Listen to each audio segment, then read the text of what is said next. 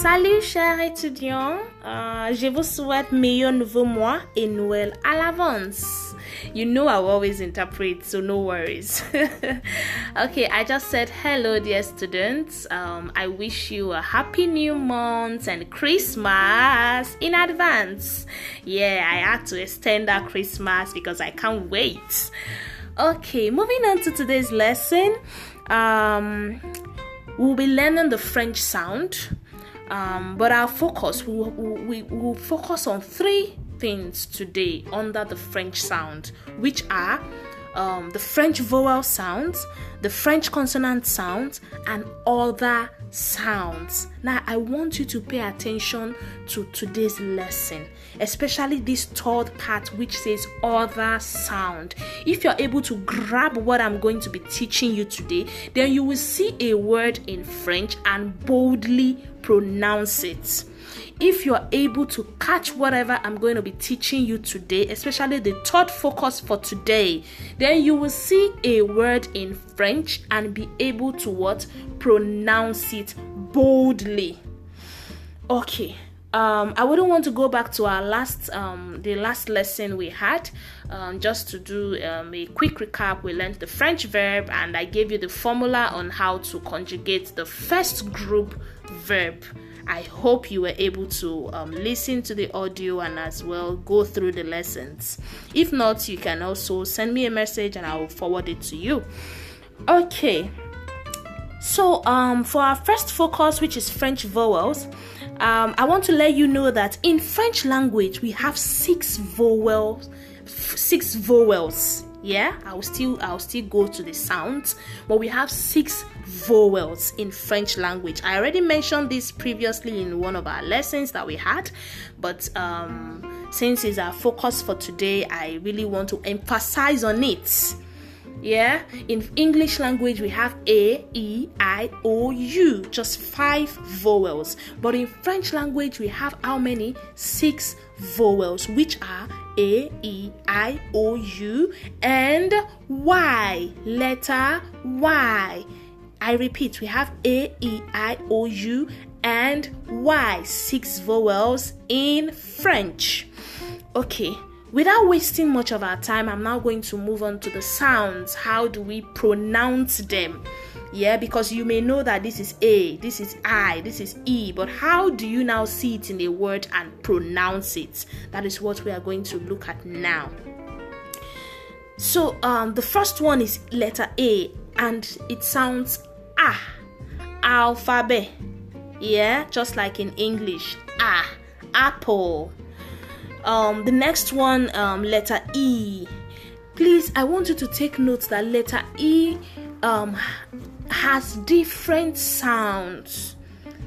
I can I can tell you you can see letter E in a word and it can have we have like six different sounds for letter E. Yes, we have six different sounds for letter E. I will not want to go into detail with that, but um, the general one, like I will just give you, is the E. Let's just take the E. Uh, the next one is letter I, which is E. E, the same with English language. The next one is letter O, which is O. Orange, orange, orange, orange. So O sounds O. Uh, the next one, letter U, is the same as English. U. U. Uh, then lastly, letter Y. Now, letter Y has two sounds. When you see letter Y in a word, you need to be careful. If letter Y begins a word, for example, you got that you all know in French is Yahoo. Yahoo. Now, because letter Y begins that word, it sounds Y E. Yeah. Now, if letter Y is in between, yeah, can either be the second letter, the third, fourth, depends on the word, then it sounds E, as in like syllable. In French, is syllab. Syllab. You see, I'm not doing syllab. No, it syllab sounds E. Okay, so that is it for French vowel sound. moving on to French consonant sounds now. Um, you know that we have taken away six six um, letters from the alphabet that you all know. Then the other alphabet are placed under the consonants, yeah, which are B, C, D, F, G, H, J, K, L, M, N, P, Q, R, S, T, V, W, X, and Z. Yeah, so how do we pronounce this? What's the sound? for these consonants that you all know. For for the French man, B is what B, C is what yeah, and C sometimes can be. Uh, D is what? D, F, F. G, G, H, J, J, K, K, L, L, M,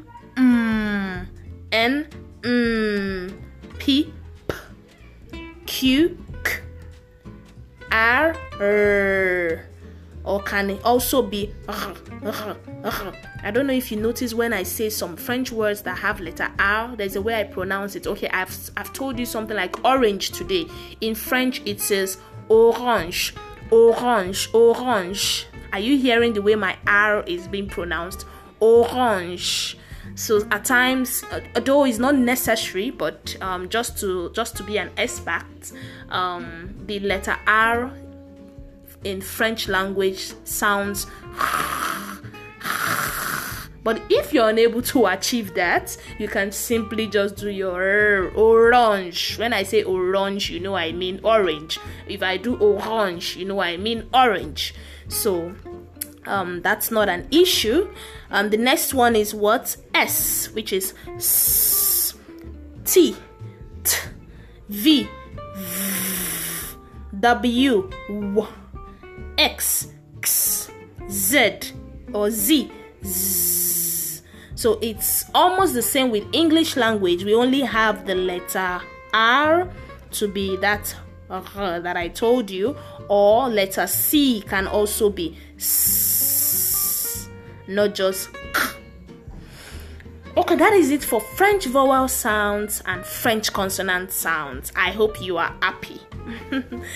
now, moving on to our main focus for today. Like I told you, I titled it Other Sounds. It's just what I sat down on my own and thought of that if we are able to um, know this, then we are able to pronounce a word in French.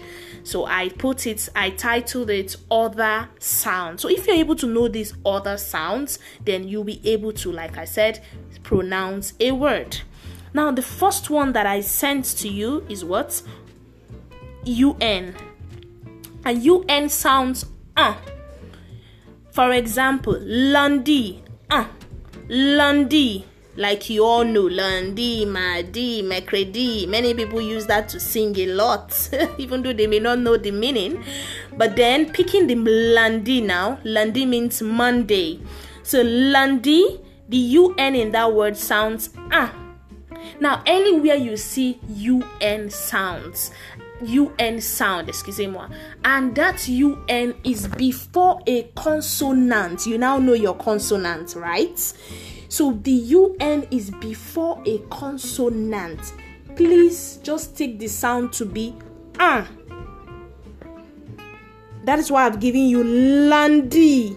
You can as well source for more words and try what I'm just what I've just said. You see UN before a consonant um, alphabet, then it sounds ah. The next one OU sounds ooh. Now you used to say bonjour, bonjour, bonjour a lot.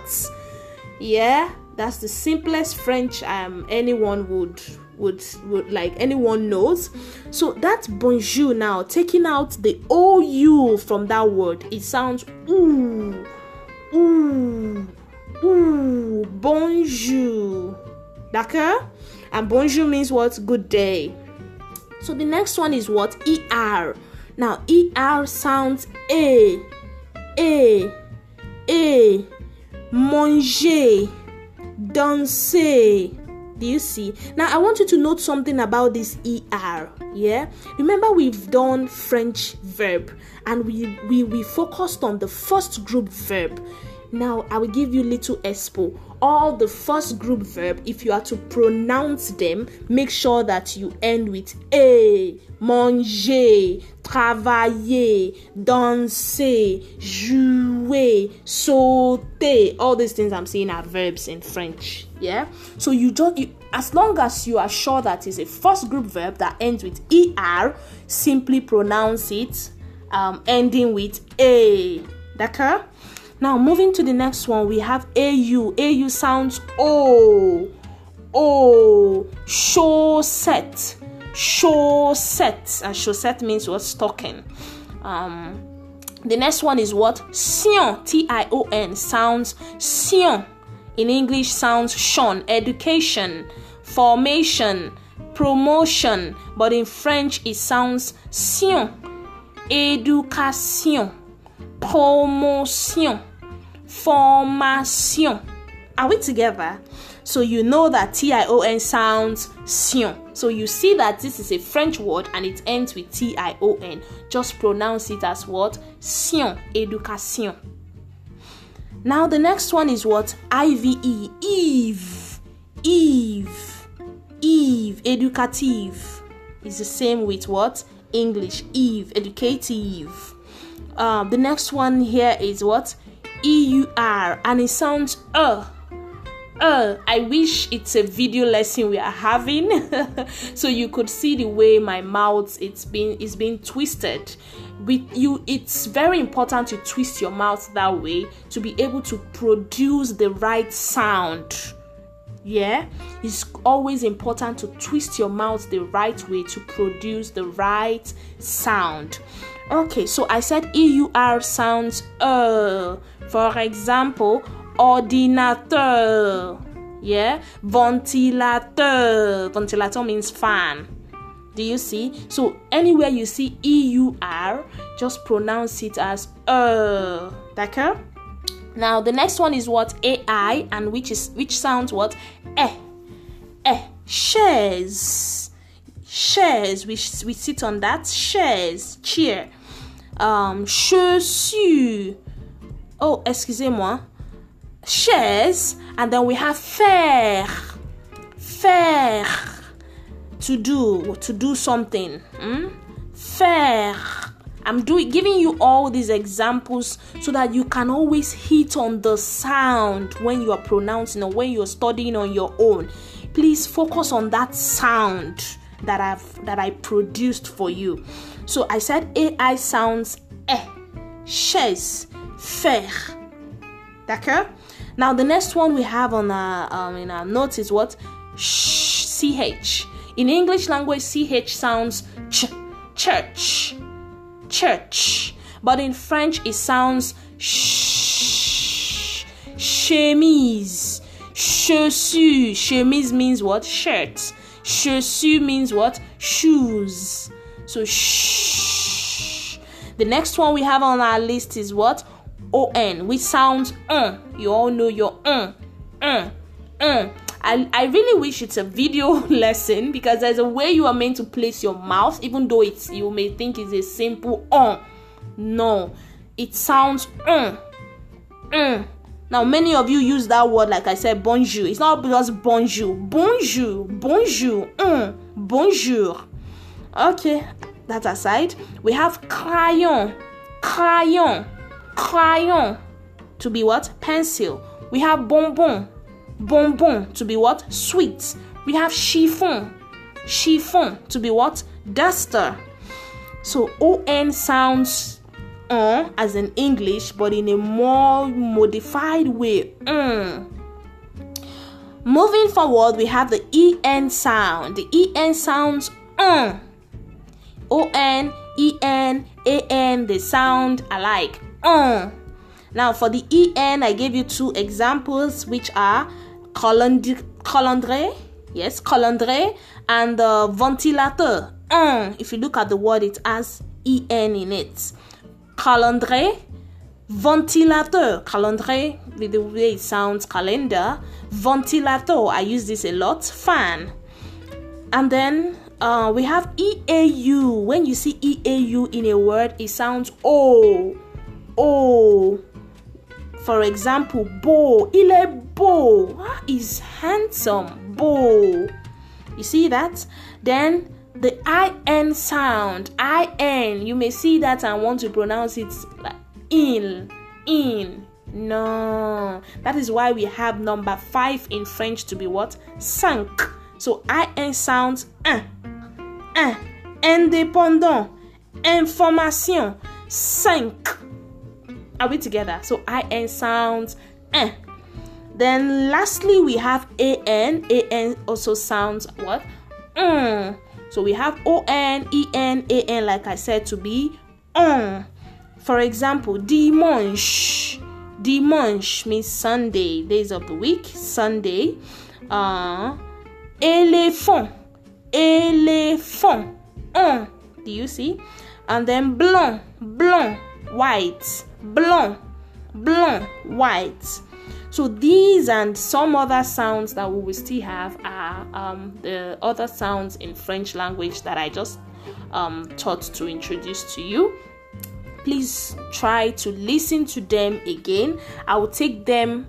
Um, I will repeat them again. I'll repeat the sounds again, and this time around faster so that we don't waste much of our time, but kindly listen to it to get the exact sound, to get the exact sound.